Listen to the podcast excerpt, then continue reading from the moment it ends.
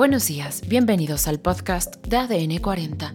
Soy Leslie Jiménez y es lunes 29 de enero de 2024. Comenzamos. Más de 200 colonias enfrentan falta de agua en la Ciudad de México. Balacera en antro de Hermosillo deja tres muertos.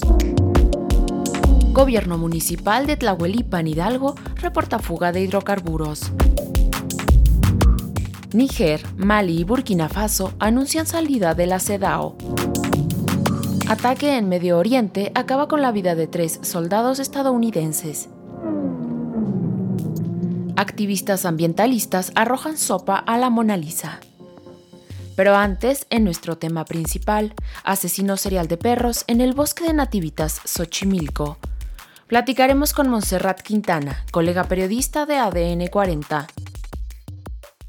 ¿Qué es lo que está sucediendo en el bosque de Nativitas?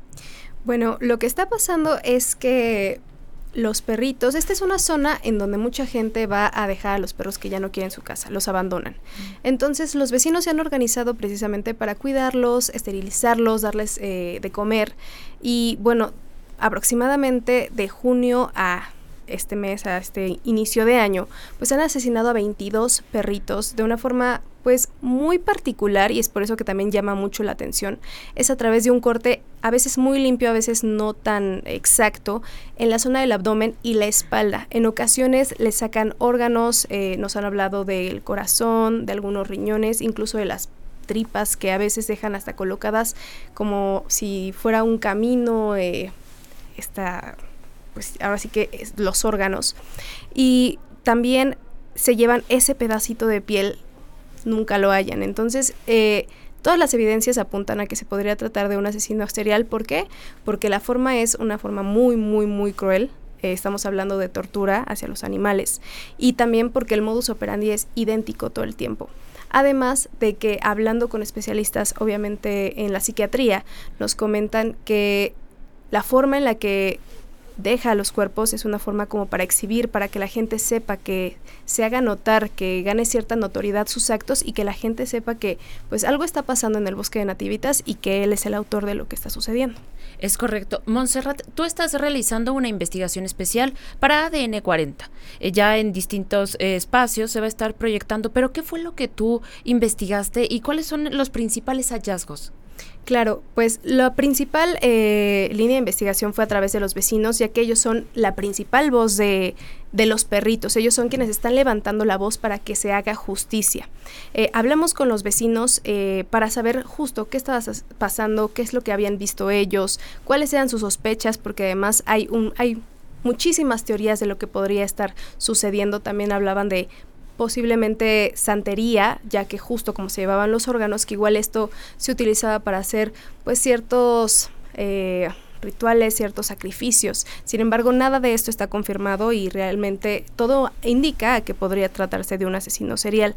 La siguiente línea de investigación fue un poco más hacia la psiquiatría, de qué tipo de persona estamos hablando. Es una persona que claramente no está bien a nivel mental. Entonces hablábamos eh, con un psiquiatra de cuáles podrían ser los padecimientos de este sujeto y todo apunta a que podría ser un trastorno de personalidad antisocial que generalmente eh, pues también poseen justo las personas eh, asesinos seriales famosos como Dahmer, Ramírez, Ted Bundy que son personas que muy seductoras, muy atractivas, lo cual también podría ser peligroso porque me comentaba que podría estar incluso en la misma comunidad de Xochimilco y que nadie se podría enterar porque no son personas que a primera vista podrías pensar, ah, esa persona tal vez es violenta, sin embargo sí tienen muchas características de ser agresivos, eh, de tener tendencia a la piromanía, de mentir con muchísima facilidad y sobre todo de que no sienten culpa. Y es por eso que son capaces de hacer pues cosas tan atroces como estas, de simplemente tomar un perrito, asesinarlo, no sabemos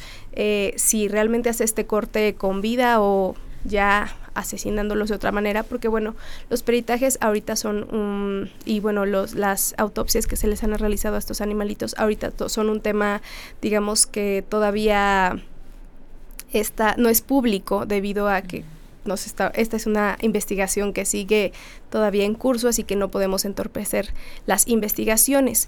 Y finalmente hablamos un poco con las autoridades para saber qué acciones están tomando para resolver y poner un alto a esta situación. Estamos hablando de que El último asesinato fue hace una semana, el pasado miércoles 17 de enero. Entonces, esta es una situación de ahora y el problema es que estas personas comienzan con animales y más adelante esto se puede, puede escalar a las zonas más vulnerables como personas de la tercera edad, mujeres, niños, porque en ese bosque pues muchas veces lo utilizan las mismas personas de Xochimilco para atravesar a los diferentes puntos eh, que abarca la zona del bosque de nativitas. Incluso hay un paradero de autobuses eh, a un costado, entonces la gente transita constantemente por este espacio, así que bueno, hoy es un perrito, pero mañana puede ser una persona. Claro. Muy bien, pues te agradezco mucho por estar con nosotros y esta investigación está disponible evidentemente en la señal de ADN 40 y en el canal de, de YouTube de ADN 40. Es correcto. Muchísimas gracias, Leslie. Gracias a ti.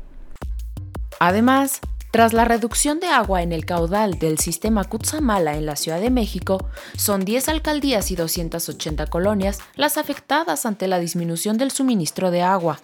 Al respecto, el jefe de gobierno Martí Batres informó que dichas alcaldías recibirán agua potable por tandeo y pidió a la ciudadanía implementar medidas para ahorrar agua. Las alcaldías afectadas son Álvaro Obregón, Coyoacán, Coajimalpa, Gustavo Amadero, Iztapalapa, Magdalena Contreras, Tláhuac, Milpa Alta, Tlalpan y Xochimilco. Por otro lado, Tres hombres fueron asesinados y otros dos resultaron heridos la madrugada de este domingo 28 de enero de 2024 en el centro nocturno Yakarta Club Life, en Hermosillo, informó la Fiscalía General de Justicia del Estado de Sonora. El ataque ocurrió este domingo alrededor de las 2 horas con 20 minutos al interior de este club, considerado uno de los antros más famosos de la capital sonorense. Por su parte, la dependencia explicó que entre los fallecidos se encuentran dos hombres identificados como Luis Antonio N. y Felizardo Armando N., presuntos integrantes de una organización criminal de Nogales, Sonora. Además, este domingo el gobierno municipal de Tlahuelipan, perteneciente al estado de Hidalgo, y en conjunto con autoridades de protección y seguridad pública del estado, informaron sobre una fuga de gasolina presente a una toma clandestina ubicada a espaldas del estadio de fútbol de la colonia Miravalle, tras la fuga detectada, las autoridades evacuaron a los ciudadanos que se encontraban en el estadio e informaron que autoridades estatales y de Pemex comenzaron las maniobras pertinentes información, los gobiernos golpistas de Níger, Mali y Burkina Faso anunciaron este domingo su decisión de abandonar la Comunidad Económica de los Estados de África Occidental, afirmando que este organismo se encuentra bajo la influencia de potencias extranjeras. En un comunicado conjunto difundido por la presidencia de Níger, los tres países gobernados actualmente por juntas militares denuncian que la organización regional de la que forman parte desde hace 49 años les ha impuesto además sanciones inhumanas que han empobrecido a sus habitantes. La salida entra en efecto de forma inmediata, añade el documento. Además, tres soldados estadounidenses murieron y 25 resultaron heridos el domingo en un ataque con drones en el noreste de Jordania, cerca de la frontera con Siria. Así lo informaron las fuerzas militares de Estados Unidos. El presidente estadounidense Joe Biden atribuyó a milicias respaldadas por Irán las primeras fatalidades estadounidenses en meses de ataques contra fuerzas de Estados Unidos en Oriente Medio por parte de milicias respaldadas por Irán en medio de la guerra entre Israel y Hamas. En otros temas, durante la mañana del domingo pasado, dos activistas arrojaron sopa sobre el cuadro de la Gioconda, también conocido como Mona Lisa, en el Museo del Louvre de París. Esta es la segunda vez en menos de dos años que la emblemática obra de Leonardo da Vinci recibe un ataque de este tipo, pero esta vez tampoco ha sufrido ningún daño, ya que está bien protegida por un vidrio blindado.